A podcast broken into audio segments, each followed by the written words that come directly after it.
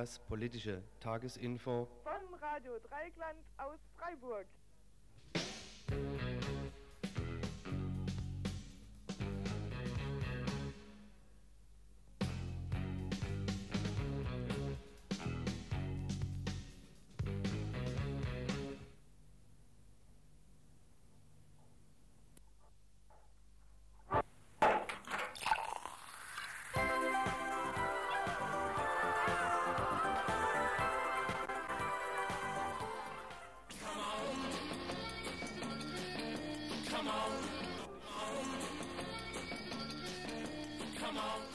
Greta Hoffest am Samstag, den 8. September ab 15 Uhr.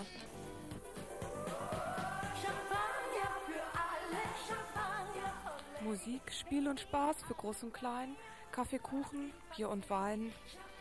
Ab 18 Uhr Abendprogramm mit Theater, chilenischer Rockmusik, Musik von Take 4, Hans Samba und den Außerrhythmischen, Videospots und die große RDL-Verlosung.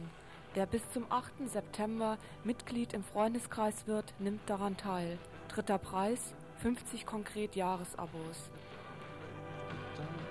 Ab 12 Uhr Flohmarkt zum Kaufen und selber verkaufen.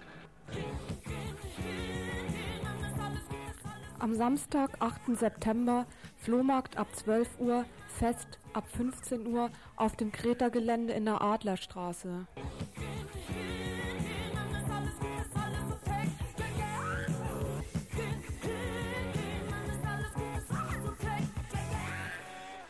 Bei Regen zwei Wochen später am 22. September.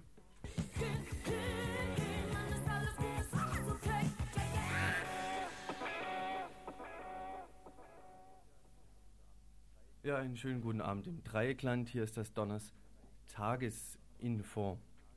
Am Anfang ganz ungewöhnlich ein Hinweis auf das Hoffest, was am kommenden Samstag hier ist. Ihr habt es gehört.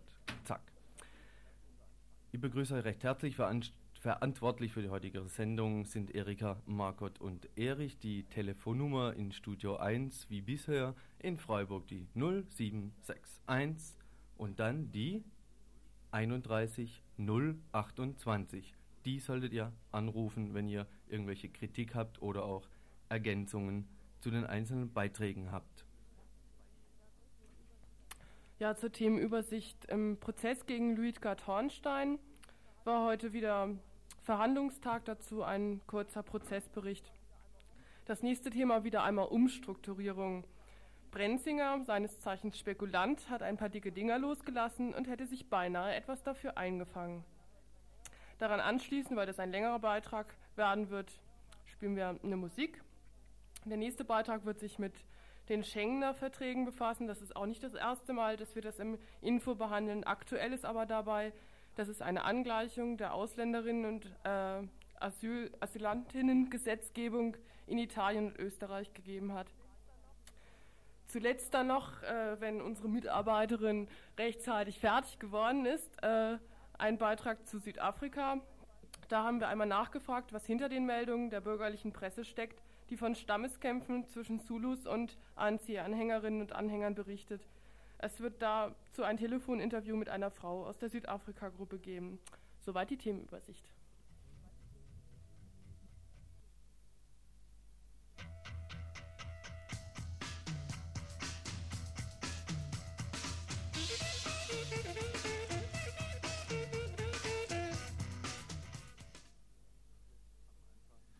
Jetzt am Anfang zuerst eine längere Kurzmeldung.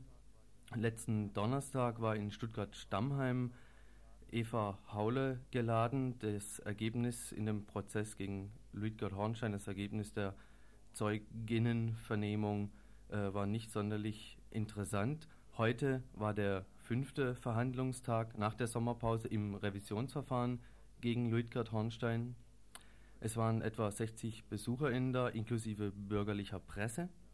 Begonnen hat es heute mit einer Zeugenvernehmung von einem sogenannten Justizbeamten Peschke. Beweisthema war die Besuchsüberwachung mit LKA-Beamten, mit dem LKA-Beamten Hofbauer bei Andreas Sievering und Rico Braus. Zum Beweis dafür dass Herrn Hofbauers Protokolle nur in Intervallen mitgeschrieben worden sind und somit seitenlange wörtliche Reden laut Hofbauer jeglicher Grundlage entbehren.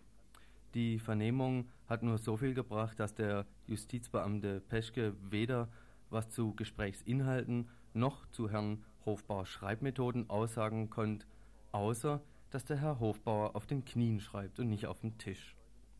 Und der Zeuge hat gesagt, dass er laut Beschluss bei Gesprächen eingreifen muss, wenn über eine sogenannte kriminelle Vereinigung gesprochen wird. Auf die Frage der Verteidigung, wann das denn der Fall sei, hat der Zeuge dann gesagt, wenn über die Planung eines Anschlags oder über einen Anschlag gesprochen wird.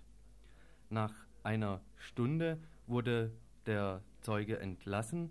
Dann ging es noch um die Beweisanträge, die letzte Woche gestellt worden sind. Die wurden fast alle zurückgewiesen. Die da wären zum Beispiel, der eine war die erneute Einholung eines Sachverständigengutachtens.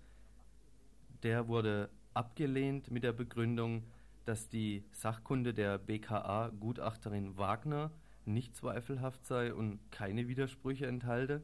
Der zweite Beweisantrag ging über die Beiziehung von, von den Besuchsüberwachungsbeamten erstellten Ordner. Der wurde auch zurückgewiesen, und zwar mit der Begründung, dass die Beiziehung der Ordner keine neuen Erkenntnisse bringen würde und diese würden außerdem nur Rico Braus und Andreas Sievering betreffen und es seien Haftakten, die keine Ermittlungstätigkeit wären, die in dem Verfahren relevant sind. Dem hat dann die Verteidigung widersprochen und auch ausgeführt, warum. Zum Beispiel mit der Begründung, weil laut Verteidigung die Besuchsüberwacher Vermerke erstellten und diese zum Beispiel aus, äh, an das LKA, an das Landeskriminalamt weiterleiten würden. Nach einer Pause ist das Verfahren dann abgebrochen worden. Zur Beiziehung der erwähnten Ordner hat die Verteidigung dann noch einen Beweisantrag eingebracht, über den wird am nächsten Dienstag entschieden werden. Der Richter Berot will also so schnell wie möglich das Verfahren beenden, das war schon lange klar, und dazu will er jetzt auch die Beweisaufnahme möglichst bald abschließen. Die nächsten Verhandlungstermine sind der nächste Dienstag. Da erscheint noch ein Zeuge von der JVA, von der Justizvollzugsanstalt, und zwar ein Zeuge von der Besuchsüberwachung. Nächsten Donnerstag fällt der Verhandlungstermin aus. Am Ende des heutigen Donnerstagesinfos gibt es noch einen Veranstaltungshinweis in dieser Sache.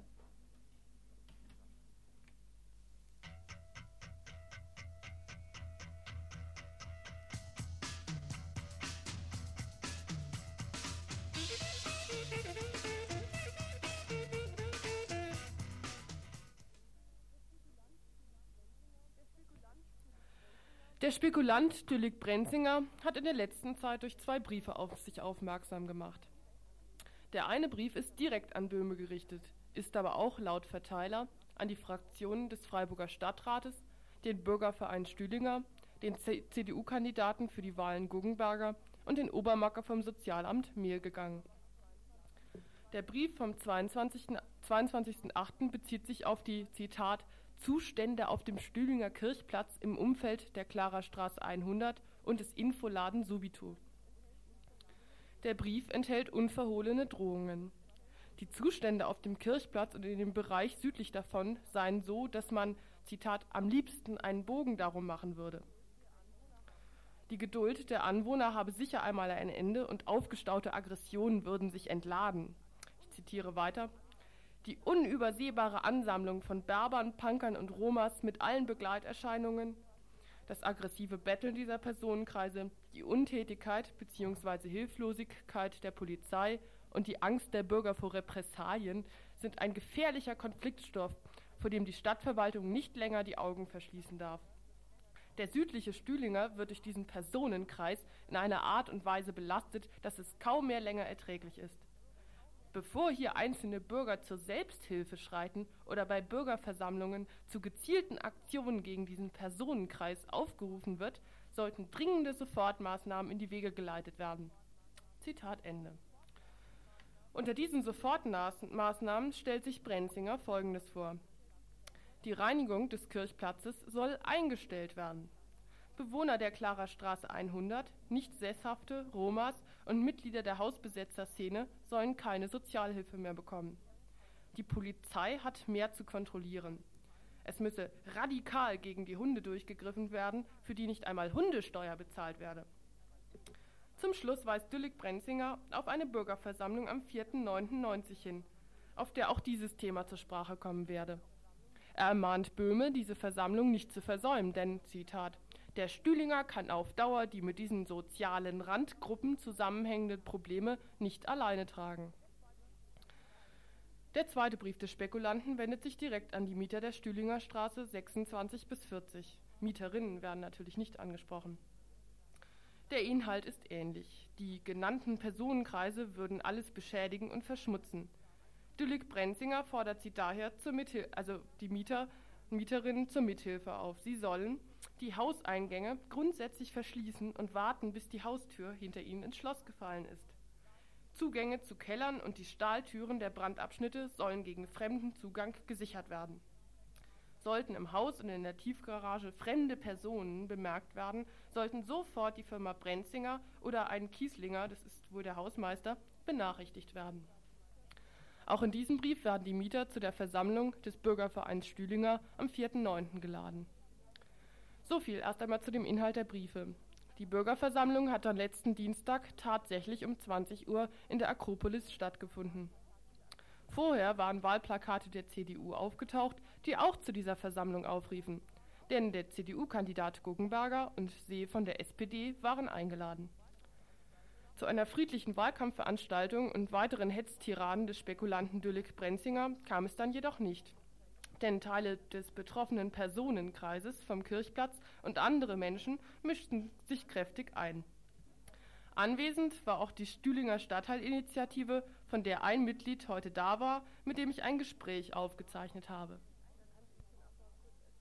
Ja, kannst du uns denn erstmal kurz erzählen, was auf dieser Versammlung da am Dienstagabend abgegangen ist?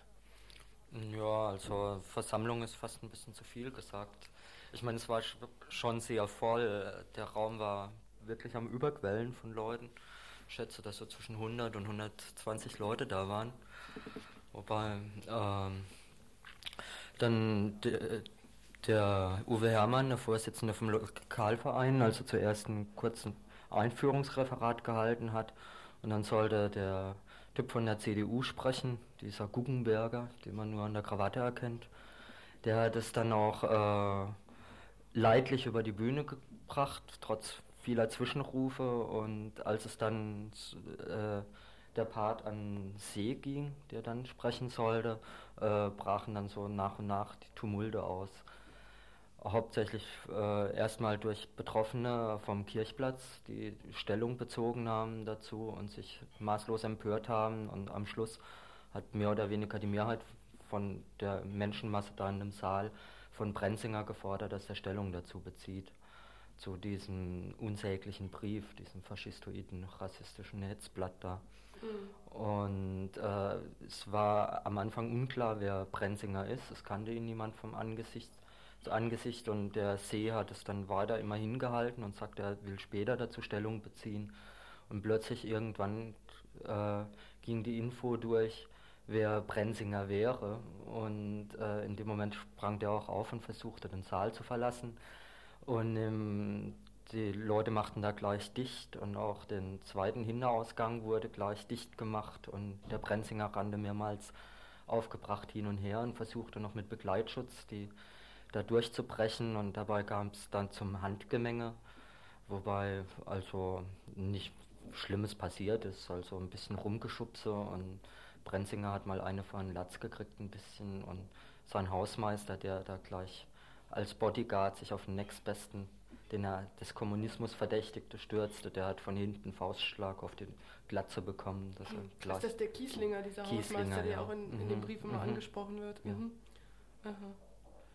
Ja, und so war zum Verlauf halt von diesem Abend und der wurde dann auch sehr schnell abgebrochen. Also es mhm. gab wieder eine Diskussion, es noch äh, konnten die anderen Referate zu Ende geführt mhm. werden. Ist denn irgendwie klar, wie dieser äh, Brenzinger jetzt dazu kommt, eigentlich in so einem Brief zu dieser Versammlung einzuladen? Also soweit, also mein Wissensstand ist, wüsste ich nicht, dass der irgendwie zum Lokalverein Stühlinger gehört. Aber ich denke schon, dass er als Unternehmer und die sind ja auch irgendwo klassenbewusst schon weiß, auf welche Seite er gehört und dass er mit der CDU schon unter einer Decke steckt, das ist klar.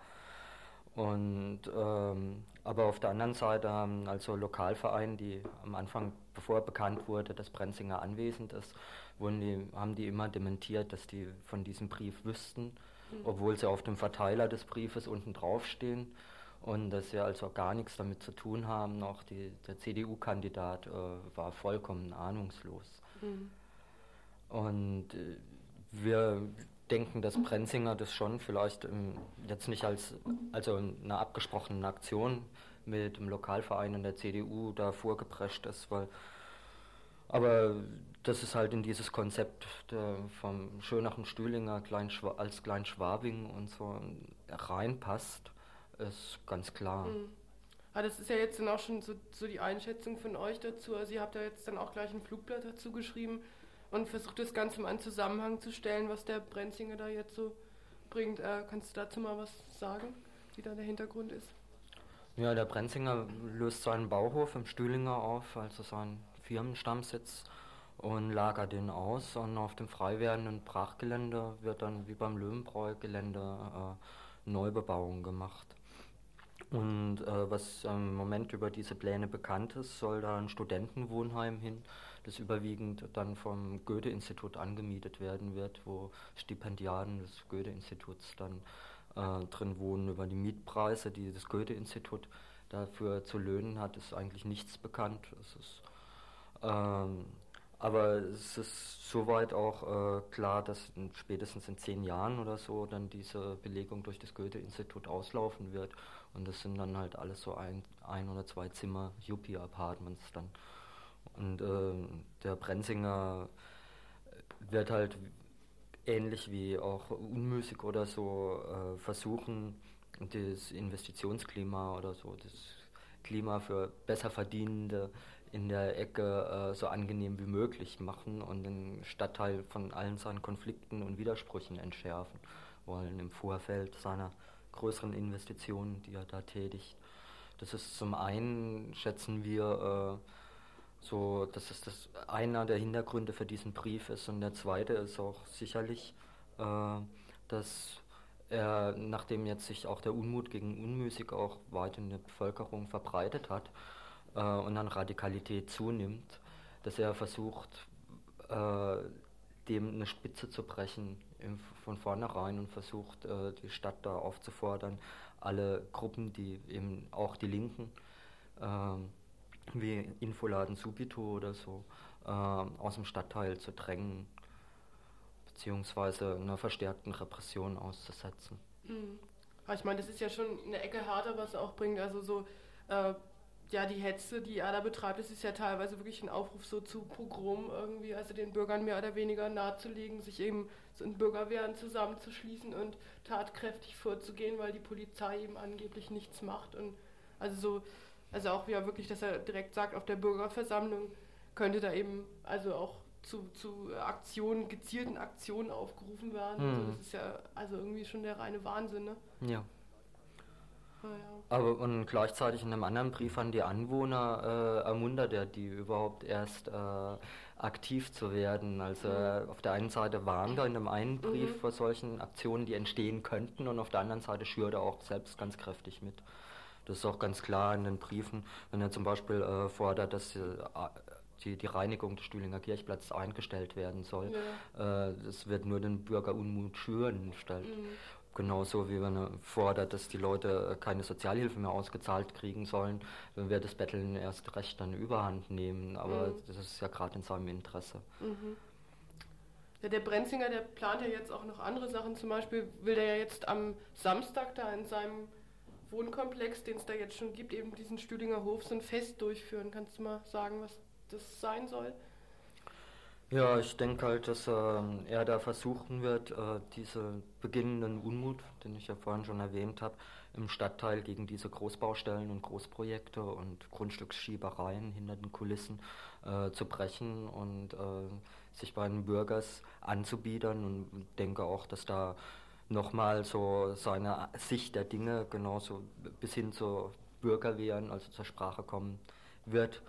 Und ähm, dass er halt versucht, gut Wetter zu machen und andere als Sündenböcke dann da mhm. zu präsentieren und sich selbst reinwaschen will mit so einem netten Festchen. Und mhm.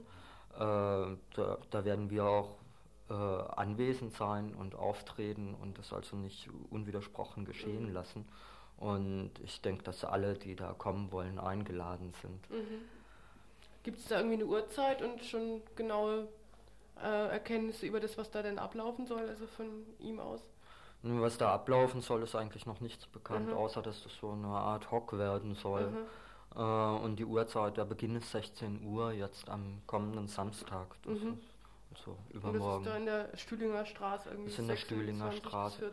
ich ne? weiß es noch nicht mal, ob es nicht vielleicht auch auf seinem Bauhof ist. Aber da in der Stühlinger Straße. Ja, so auf jeden Fall kann er seine Feste ungehindert durchziehen. So, ne? Ja. Äh, oder was heißt, na, das werden wir sehen, ob er das ungehindert machen kann. Aber also von Seiten der öffentlichen Behörden gibt es da ja wohl dann keine Einwände. Ne? Nee, sicher, im Gegensatz zu anderen Anwohnern, die in der Rennerstraße ein Fest machen äh, wollen. Ja, ja, das ist jetzt nochmal der zweite Punkt. Also ihr wollt ja dann auch nochmal dieses Löwenbräu-Fest, das ja einmal wegen schlechten Wetters ausgefallen ist, äh, ich glaube dann am 15., also nächstes ja. Wochenende durchführen. Also da können wir jetzt ja an der Stelle nochmal darauf hinweisen. Auf jeden Fall wird es dann nächsten Donnerstag im Info auch nochmal einen näheren Bericht dazu geben, was da geplant ist und was da noch so abgeht. Ja, dann ja, okay. erstmal vielen Dank.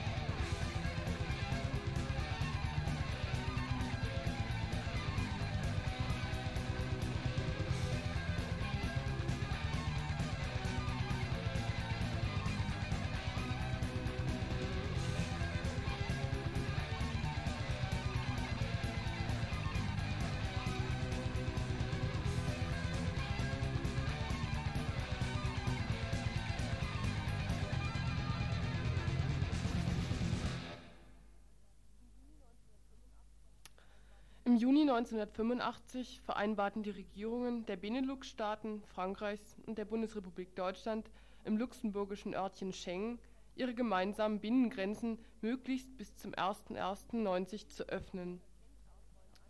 Um die beim Abbau der Grenzkontrollen angeblich drohenden negativen Folgen auf dem Gebiet der Einreise und der inneren Sicherheit zu vermeiden, die jedoch real nicht drohen, handelten seitdem Arbeitsgruppen aus Innen- und Justizverwaltungen der fünf Staaten sogenannte Ausgleichsmaßnahmen aus und formten daraus den Entwurf eines Staatsvertrages. Dieser sieht unter anderem folgende Maßnahmen vor. Auf dem Gebiet des Ausländerinnen und sogenannten Asylrechts soll, sollen die Grenzkontrollen von EG-Ausländerinnen und Ausländern an die gemeinsamen Außengrenzen des vereinten Europas verlagert werden. Für zunächst knapp 100 Länder gilt zukünftig eine Visumpflicht. Ist in einem der Länder ein Asylantrag abgelehnt worden, gilt diese Ablehnung für äh, gilt diese Ablehnung einem Hausverbot gleich für das gesamte europäische Haus. Der betroffene Mensch wird überall sofort ausgewiesen. Daten über Menschen werden ungehindert ausgetauscht und angeglichen. Große Datennetze lassen die Informationen über einen angelehnten Asylantrag in Sekunden überall hingelangen. Die Überwachung ist perfekt. Diese Maßnahmen werden mit Horrorbildern gerechtfertigt, wie sie zum Beispiel Staatssekretär Spranger vom Bonner Innenministerium entwirft. Zitat In den Mitgliedstaaten der EG hat sich die Erkenntnis durchgesetzt, dass nationale Antworten auf das Flüchtlingsproblem allein nicht mehr zu optimalen Lösungen führen können. Nur eine verstärkte Kooperation und eine intensive Abstimmung können verhindern, dass sich die Flüchtlingsströme, die auf Westeuropa gerichtet sind, jeweils die durchlässigste Stelle suchen. Zitat Ende. Für die oben genannten Länder gelten diese Regelungen bereits. In anderen Ländern werden sie, wie gestern in der Zeitung zu lesen war, jetzt Wirklichkeit. Den Anfang machen Italien und Österreich. Das ist nur zwangsläufig, denn sie sind bereits als Beobachter bei den Beratungen der Schengener Kommission hinzugezogen worden. Italien hat für Einreisewillige aus der Türkei sowie aus sechs afrikanischen Ländern die Visumpflicht eingeführt. Einwanderer und Einwanderinnen, aber auch Touris aus Algerien, Tunesien, Marokko, Mauretanien und der Türkei müssen seit Anfang September Visa beantragen. Für Gambia und Senegal wurde die Regelung schon im April wirksam. Nach Zeitungsberichten will die italienische Regierung in den nächsten Jahren keine Visa mehr für Arbeitssuchende aus den genannten Ländern ausstellen.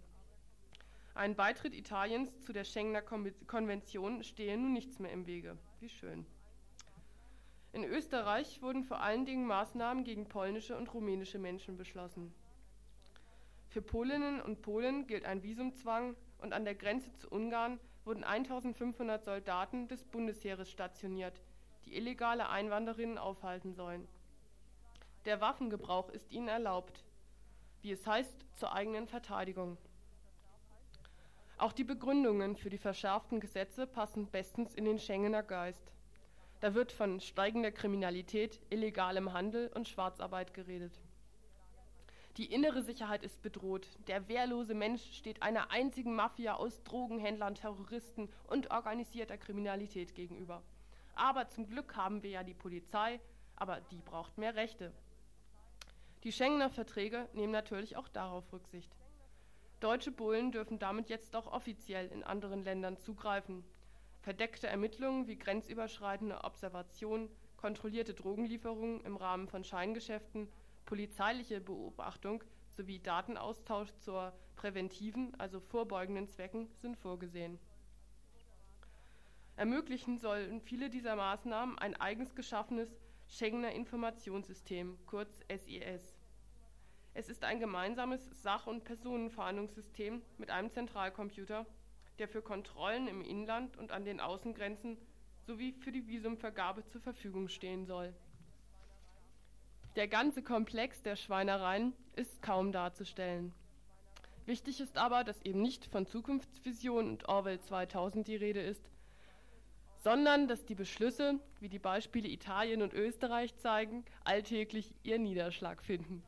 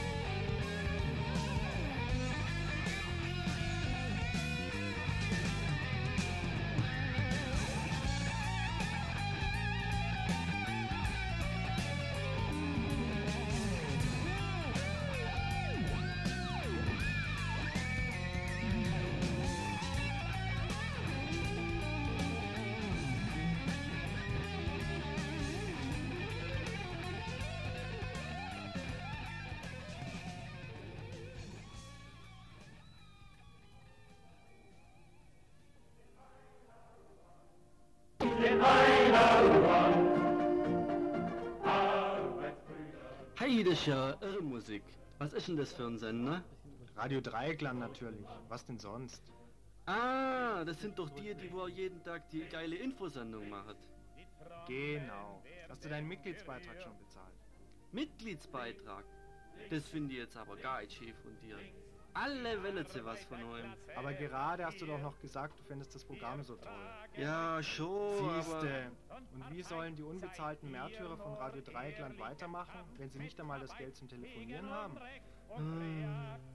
Also wenn du freiwillig nicht zahlen willst und hier weiter schwarz hörst, schicken wir dir eben mal unseren Peilwagen mit der Solidaritätskontrollkommission vorbei. Also, das ist jetzt ja wieder typisch linker Terror. Fast so stalinistisch. Jetzt stell dich wegen der paar Mark nicht so an. Vielleicht können wir uns die Mitgliedsbeiträge sowieso bald sparen. Der Nothelfer von der CDU sagt, wenn die rot-grüne Koalition kommt, fließen Millionen in unsere Projekte. Ehrlich? Ja. Und wenn wir dann die Revolution gemacht haben, kriegen langjährige RDL-Mitglieder natürlich eine Prämie als Belohnung. Die kannst du dann in deinen Bausparvertrag reinstecken. Echt? Also das hat mich jetzt doch überzeugt. Das ist ja praktisch eine Investition in Zukunft. Eben. Wo gibt's denn die Zettel, wo man jetzt Mitglied werden kann? Die gibt's in jedem guten linken Buchladen, im kommunalen Kino und natürlich bei uns Radio Dreieckland, Adlerstraße 12. Ein Lomber kapituliert. Wir tragen die Wahrheit von Haus zu Haus und jagen die Lüge zum Schornstein hinaus, wie Karl Marx es und Lenin. Ja, so ist es in der Tat. Die RDL-Aktion unterstützt die Medien der Gegenöffentlichkeit, von der ihr vielleicht schon gehört habt. Die läuft noch bis zum 7. September, das müsste übermorgen sein.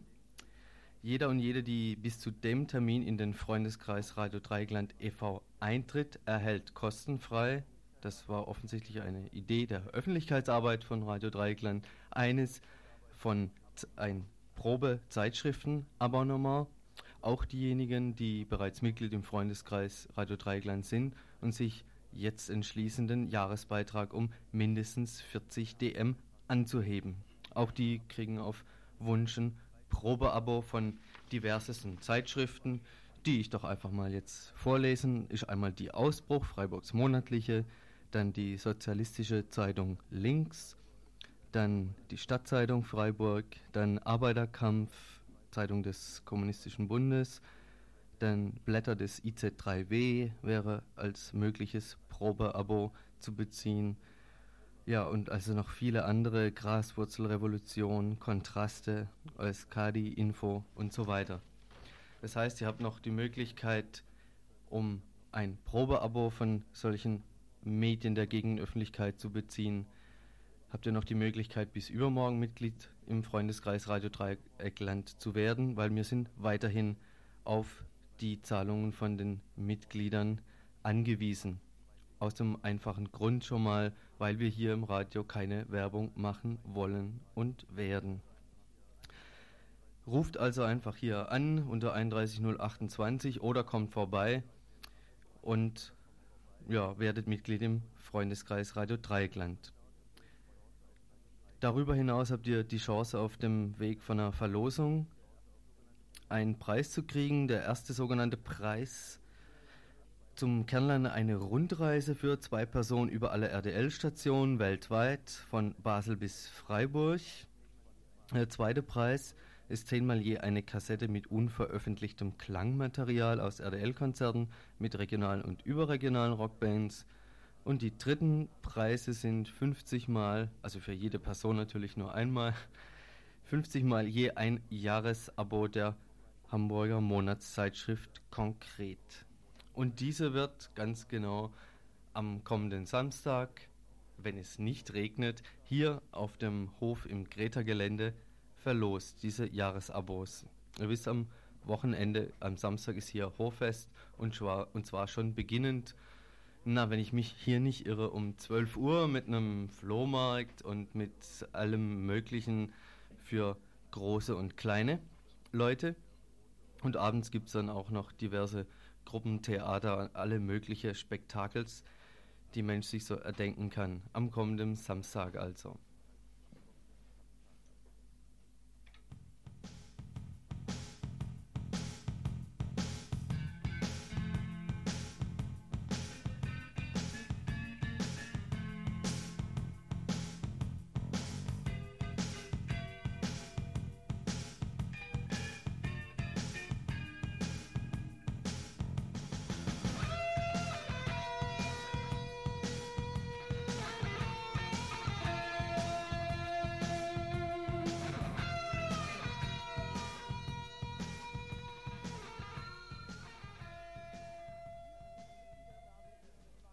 Das mit der Mitgliederwerbung eben, das war nicht nur eine Verlegenheitslösung, aber unter anderem auch.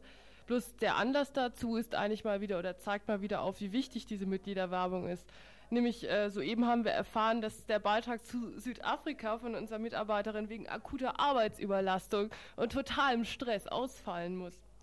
Also so genau so sieht es nämlich aus, wenn hier zu wenig Leute im Info arbeiten und wir nicht wissen, wie wir die ganze Arbeit schaffen sollen. Also macht euch gefälligst mal auf und unterstützt uns ein wenig. So, und da wir euch jetzt aber doch nicht ganz hängen lassen wollen, habe ich mir jetzt einfach aus unseren Unterlagen eine Erklärung des African National Congress gefischt. Die ist vom 4. September und bezieht sich eben auch auf diese genannten Stammeskonflikte oder eben nicht Stammeskonflikte. Und die lese ich jetzt erstmal vor. Erklärung der ANC-Vertretung. Der Natalkonflikt oder besser der Inkatha-UDF-Konflikt hat in, hat in und außerhalb Südafrikas starke Beachtung gefunden. Freund und Feind haben für unterschiedliche Interpretationen gesorgt. Das Apartheid-Regime und seine Verbündeten haben versucht, den Konflikt als reine Inkatha-ANC-Auseinandersetzung zu erklären. Schlimmer noch als Stammesfehde zwischen Zulus auf der einen und, an, einen und anderen Stämmen, vor allem Xhosas, auf der anderen Seite. Das wurde kürzlich noch bekräftigt, als einige Inkatha-Mitglieder erklärten, sie seien unterwegs, um Xhosas zu jagen. So etwas lässt den Gedanken aufkommen, das vom ANC geführte Bündnis sei eine Xhosa-Angelegenheit. Das ist eine völlig falsche Analyse der Situation, besonders in Natal und dem restlichen Südafrika. Vielleicht hilft es, wenn man die Entwicklung der beiden Gruppen betrachtet. Der ANC ist keine rassische oder Stammesorganisation, nicht nur was seine Politik angeht, sondern vor allem von den Inhalten her. Der ANC hat weiße und schwarze Mitglieder, auch in der Führung. Es gehören ihm Südafrikaner indischer Abstammung an, ebenso wie Südafrikaner gemischter Rasse, die in Südafrika als Farbige bezeichnet werden. Die meisten ANC-Mitglieder sind Schwarze, im Wesentlichen auch Zulus. In der Freiheitscharta des ANC heißt es, Südafrika gehört allen, die dort leben, Schwarzen und Weißen, und keine Regierung kann sich als rechtmäßig betrachten, solange ihr Mandat nicht auf dem Willen des Volkes beruht. Mangosuthu Buthelezis Inkatha wurde als reine Zule-Organisation gegründet, bis sie kürzlich eine politische Metamorphose erfuhr und politische Partei wurde. Inkatha ist eine Zulu-Angelegenheit. Deshalb findet man ihre Mitglieder in Natal, einem traditionellen Zulu-Gebiet, und in Südtransvaal, wo die Zulu-Wanderarbeiter konzentriert auftreten, und selbst da findet man sie hauptsächlich in den Wohnheimen, wo nichtstädtische, stammesgebundene Zulus leben. Auch die Inkatha-Aktivitäten, einschließlich der Gewalttätigkeiten, sind auf diese Gegenden begrenzt. Aber der Konflikt zwischen dem ANC-Bündnis und Inkatha hat nichts mit der Tatsache zu tun, dass Inkatha-Mitglieder ausschließlich Zulus sind. Die Frage ist, was Inkatha für Pretoria bedeutet und welche Zulus in der Inkatha sind und ob Inkatha, betrachtet man das gegenwärtige politische Klima, in dem der ANC einen politisch höchst bedeutenden Stellenwert erreicht hat, oder Buthelezi selbst ernsthaft für die in Gang befindlichen politischen gewaltfreien Prozesse in Frage kommen. Häuptling Mangosuthu Buthelezi ist der Mann des Rassistenregimes in Pretoria, das durch ihn versucht, die Apartheid fortzusetzen. Buthelezi soll der Apartheid mehr Glaubwürdigkeit verleihen. Darum werden die Inkatha Kriegshäuptlinge, so bekannt sie der Polizei auch sind, fast niemals festgenommen. Aus diesem Grund wurde Inkatha der verlängerte Arm der südafrikanischen Polizei. Inkatha-Aktivitäten dienen nicht dem Kampf gegen die Apartheid, sie untergraben ihn im Gegenteil. Als der ANC und alle anderen Anti-Apartheid-Gruppen verboten waren, blieb Inkatha unbehelligt. Man half ihr noch, sich zu vergrößern. Als Anti-Apartheid-Führer im Lande mundtot gemacht wurden und Freiheitsbeschränkungen unterlagen, konnte Buthelezi frei reden und in alle Welt reisen. Inkatha als Organisation und Buthelezi als Individuum reichen niemals politischen Führern und Gruppen die Hand zum Kampf gegen die Apartheid. Er war nie ein nationaler Führer, weil Inkatha keine nationale Organisation ist. International nahmen nur Pretorias Freunde Buthelezi gegen die demokratische Massenbewegung ganz Südafrikas in Schutz. Heute sind es die gleichen Leute, die irreführenderweise herausposaunen, dass das Problem Natal ein Stammesproblem ist. Die Zulus in Inkatha bekämpfen in Wirklichkeit kämpfen in Wirklichkeit gegen die Anti-Apartheid-Zulus in der demokratischen Massenbewegung, um den Status quo aufrechtzuerhalten. Dieser Konflikt könnte besser als Konflikt zwischen Pro-Pretoria-Apartheid-Kräften der Inkatha und den fortschrittlichen Anti-Apartheid-Gruppierungen bezeichnet werden. Der Konflikt nutzt ledig, lediglich dem Rassistenregime, das versucht, sich als Friedensapostel aufzuspielen, während es in Wirklichkeit den Kriegsbrand schürt. Butelesis internationale Freunde, die auch die Freunde der Rassisten in Pretoria sind, verschweigen tunlichst, dass Buthelezi, während Mandela der Führer von Weißen, Zulus, Indern, farbigen Xhosas, Sotus, Zwanas, Pedis, Shangans und Wendans und anderen ist, nur ein Zulu-Führer ist. Im Übrigen nur der einiger Zulus. Sieben Zulu-Häuptlinge haben sich inzwischen dem ANC-Bündnis angeschlossen, aber davon reden die Anti-Fortschrittskräfte nicht. Pretoria steht vor dem Problem, dass in den Verhandlungen des ANC-Bündnisses die Hauptrolle spielt. Pretoria braucht eine oppositionelle Stimme, die gegen die vom ANC angeführte demokratische Massenbewegung hetzt. Inkatha und Buthelezi werden gebraucht, um genau diese Position zu vertreten, und nimmt man die gegenwärtige politische Lage in Südafrika, so hat Buthelezi keine Chance gegen die demokratische Massenbewegung. Buthelezi und nicht der ANC brauchen Gewalt, um an den Verhandlungstisch zu kommen. Weil Pretoria Buthelezi braucht, hilft es ihm, die Gewalt zu eskalieren, während es von der Notwendigkeit redet, eine friedliche Regelung für die Lage in Südafrika auszuhandeln. Mit anderen Worten, die Konfliktlinie verläuft zwischen der vom ANC geführten demokratischen Massenbewegung und dem Pretoria-Regime, von der Inkatha ein Teil ist. Das ANC-Bündnis braucht keine Gewalt gegen Inkatha, um sich für Verhandlungen zu qualifizieren. Es zwingt jetzt schon Pretoria zu Gesprächen über Gespräche. Die Hindernisse für Verhandlungen müssen ausgeräumt werden, um ein konkretes Programm für echte Verhandlungen entwickeln zu können. Der Konflikt in Natal kann als tragisches Intermezzo angesehen werden, um den Fortgang der Verhandlungen oder sogar Umgestaltungen zu destabilisieren. Das südafrikanische Volk ist entschlossen, Mittel und Wege zu finden, um die Apartheid auszumerzen, und Verhandlungen sind nur ein Weg zu einem Umschwung. Die Gewalt darf deshalb nicht weitergehen und es muss endlich ein Weg gefunden werden, um den Gemetzel Einhalt zu gebieten. Derzeit sollte die Weltöffentlichkeit sich fragen, wie Pretoria es fertiggebracht hat, so lange gut organisierten, ausgeklügelten Kampf gegen die Apartheid unter Kontrolle zu halten, während es gegenwärtig angeblich nicht in der Lage ist, Stöcke schwingende Rabauken zur Raison zu bringen, die einen mörderischen Krieg entfacht haben. Pretoria will ganz einfach die Gewalt nicht stoppen. Es hätte die Machtmittel im Handumdrehen mit den Gewalttätern fertig zu werden. Kommt das daher, dass die Gewalttätigkeiten derzeit noch die Einwohner der Townships betreffen und noch nicht die Bewohner der Vorstädte? Die Gewaltakte in Natal und anderswo werden das südafrikanische Volk nicht daran hindern, sein Ziel zu erreichen. Ein geeintes, nicht rassisches, demokratisches Südafrika, in dem Rassismus und Stammesstrukturen keinen Platz haben.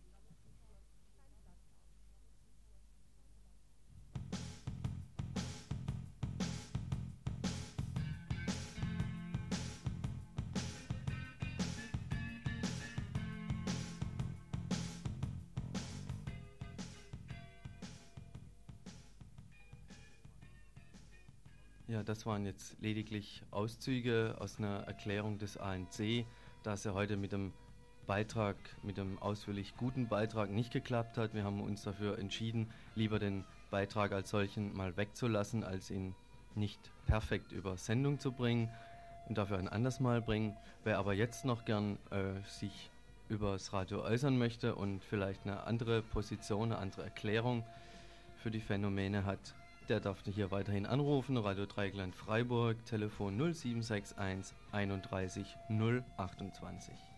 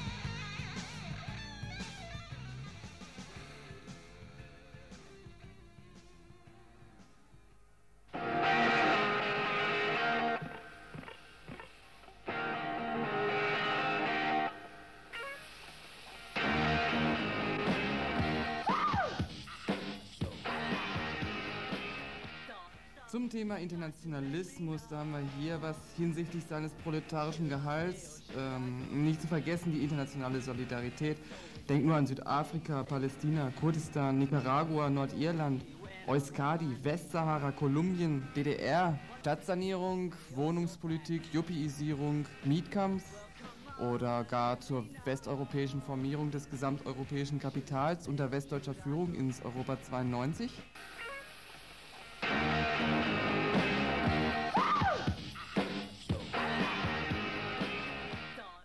Hey, wo gibt's eigentlich Infos zur Antifa? Im Infoladen. Ja, und so über Hintergründe und Zusammenhänge und überhaupt? Im Infoladen. Und Tipps und Tricks und wie es in anderen Städten aussieht? Im Infoladen. Und im Infoladen. Ach.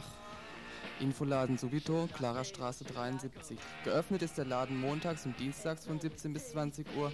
Am Donnerstag ist Antifa Jugendcafé von 17 bis 20 Uhr. Am Samstag treffen sich die Punks gegen Langeweile ab 17 Uhr. Und am Sonntag ist das Café der internationalen Solidarität.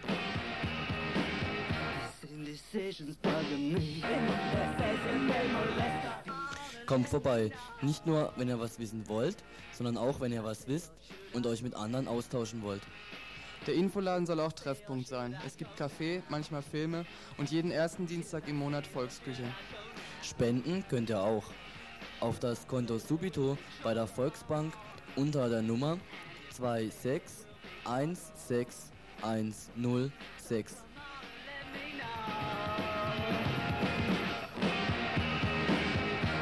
Decisions bugging me. If you don't want me, set me free. Exactly whom I'm supposed to be. Don't you know which clothes even fit me? Soweit dieser Hinweis zum Infoladen Subito in Freiburg in der Klarerstraße 73. So, und zum Ende des heutigen Infos mal zwei Veranstaltungshinweise. Das eine habe ich vorhin schon erwähnt bei dem Beitrag über, die, über den Prozess in Stammheim. Da gibt es am, am Morgen, also da gibt es am Freitag, 7. September, eine Veranstaltung in Stuttgart. Stammheim, es reicht. Unter dem Motto gibt es diese Veranstaltung zu dem derzeit in Stuttgart Stammheim gegen Luitgard Hornstein laufenden Prozess. Mit der Schaffung und Artikulierung der Öffentlichkeit von unten wollen die VeranstalterInnen auch einen Anstoß für die Medienberichterstattung geben. Die Veranstaltung demonstriert vor allem den Willen der Vereinigten Staatsschutzmaschine aus Kriminalämtern, Bundesanwaltschaft und den politischen Senaten hoher Gerichte, das Feld nicht zu überlassen. Und es wird über weitere Wege zur Durchsetzung der Forderung diskutiert. Freilassung von Ludgard Hornstein, Freilassung von Christian Kluth, Andreas Sievering, Rico Braus, weg mit dem Paragraph 129a Strafgesetzbuch. Ja, und was wird es geben? Dazu vielleicht noch ein bisschen genauer, weil wir noch ein Minütchen Zeit haben. Am Freitag, also morgen ab 17 Uhr, gibt es Infotische von Prozessgruppen zu derzeit laufenden und beginnenden 129a-Verfahren sowie zu anderen Fällen von Repression, zu dem Revisionsverfahren eben gegen Ludger Hornstein und Ingrid Strobel, zum Prozess wegen des Brandanschlags auf die Frankfurter Börse, also Ingrid Strobel wird auch dort sein, während des Hungerstreiks der politischen Gefangenen und anderer Gefangenen 1989. Dann geht es zum Prozess gegen Kurden und gegen Iren in Düsseldorf, zum Stadtbahnverfahren und allen möglichen Repressions- und 129a-Verfahren. Ab 20 Uhr werden dann Betroffene, 129a Betroffene, unter anderem Ingrid Strobel und Leute aus Prozessgruppen, ihre Erfahrungen in Wort und Bild vortragen. Am Samstag ab 11 Uhr soll es dann weitergehen mit verschiedenen Arbeitsgruppen. Ja, einmal eine Arbeitsgruppe, das betrifft das Verfahren gegen Luitgard Hornstein, dann eine Arbeitsgruppe zum Thema Knast als Repressionsinstrument, dann eine Arbeitsgruppe zum Thema der Strafparagraf 129a und eine Arbeitsgruppe zum Thema die antiimperialistische Diskussion von 1986. In Stuttgart im DGB-Haus in der Willy Bleicher Ecke Theodor-Heuss-Straße, Freitag, 7. September ab 17 Uhr. Soweit dieser Veranstaltungshinweis beziehungsweise noch eine kleine Ergänzung. Nein, keine Ergänzung mehr. Das gehört zum nächsten Veranstaltungshinweis. Vor zehn Jahren, am 12. September 1980, hat das Militär in der Türkei gepu geputscht. Zum, nicht geputzt, sondern geputzt. Zum 10. Jahrestag des Militärputsches äh, gibt es eine Demo und zwar am Samstag, 8.9., am kommenden Samstag um 10 Uhr schon in Köln, beginnend auf dem Friedrich-Ebert-Platz. In der jüngeren Geschichte, so schreibt hier ein Mensch der Türkei, hat es circa alle zehn Jahre einen Militärputsch gegeben oder Staatsstreich.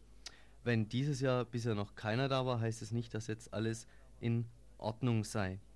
Also die Demo, wie gesagt, am Samstag, 8. September in Köln um 10 Uhr. Von Freiburg fährt um 5, um 5 Uhr morgens am Bahnhof fahren da Busse hin. Also Freitagnacht, beziehungsweise schon früh am Samstagmorgen um 5 Uhr fährt ab Freitag ein Bus nach Köln zur Demo anlässlich des 10. Jahrestages des Militärputsches in der Türkei. Soweit dieser Hinweis. So, als hätte ich heute noch nicht genug geredet und gelacht. Jetzt auch noch ein Veranstaltungshinweis von mir. Und zwar war ich gestern auf dem Stüdinger Kirchplatz und da gab es eine kühne Gassenshow, nämlich Karls kühne Gassenshow. Und das war wirklich absolut kühn. Also Leute, ich kann es euch nur empfehlen da heute Abend oder das Ganze läuft noch bis einschließlich Samstag ab 20.30 Uhr da hinzugehen. Das ist eine Show, naja, die ist recht unbeschreiblich, aber es geht unter anderem eben auch um Spekulation und Wohnungsnot und eben was da alles so eine Scheiße anliegt und da passieren dann recht verrückte Sachen. Eintritt gibt es, äh, wird nicht verlangt, allerdings wie ein äh, dann am Schluss klar werden muss, Austritt. Ähm, Bloß die Höhe dieses Austrittes ist also selbst zu bestimmen. Es wird mit Hüten eingesammelt heute um 20.30 Uhr auf dem Stühlinger Kirchplatz. Ja, und jetzt nochmal der Veranstaltungshinweis, der vorhin Nein, nein. freimündlich über den Sender kam, an, angesichts der Tatsache, dass die Internationalismusredaktion noch unterwegs ist und noch nicht den Weg hier ins Studio Stopp, stopp, gefunden stopp. Aber wir sagen erstmal schon, was sie machen. Also jedenfalls laut Sendeplan gibt es heute einen Bericht über den Weltkongress der freien Radios in Dublin. Also schaltet noch nicht ab, auch wenn ihr den Jingle schon gehört habt. Es wird danach super interessant.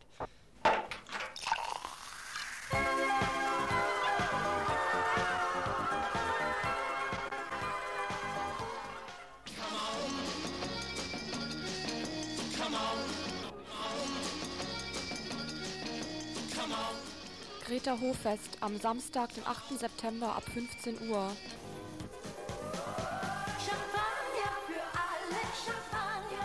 Musik, Spiel und Spaß für Groß und Klein, Kaffee, Kuchen, Bier und Wein. Ab 18 Uhr Abendprogramm mit Theater, chilenischer Rockmusik, Musik von Take 4, Hans Samba und den Außerrhythmischen, Videospots und die große RDL-Verlosung. Wer bis zum 8. September Mitglied im Freundeskreis wird, nimmt daran teil. Dritter Preis 50 konkret Jahresabos. Ab 12 Uhr Flohmarkt zum Kaufen und selber verkaufen. Am Samstag, 8. September, Flohmarkt ab 12 Uhr, Fest ab 15 Uhr auf dem Kreta-Gelände in der Adlerstraße.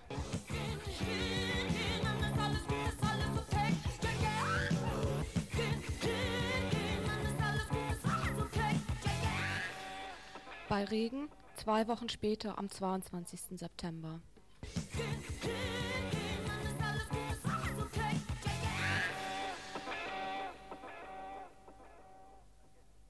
So, und ergänzend hierzu noch äh, die Ankündigung, dass die Kulturreihe für Freitag, Samstag und Sonntag vorgesehen in Ergänzung zu dem Hoffest hier auf dem Greta-Gelände vom AAK, vom Arbeitskreis Alternativer Kultur in Freiburg, äh, nicht hier auf dem Hof stattfindet, sondern im Vorderhaus in Freiburg.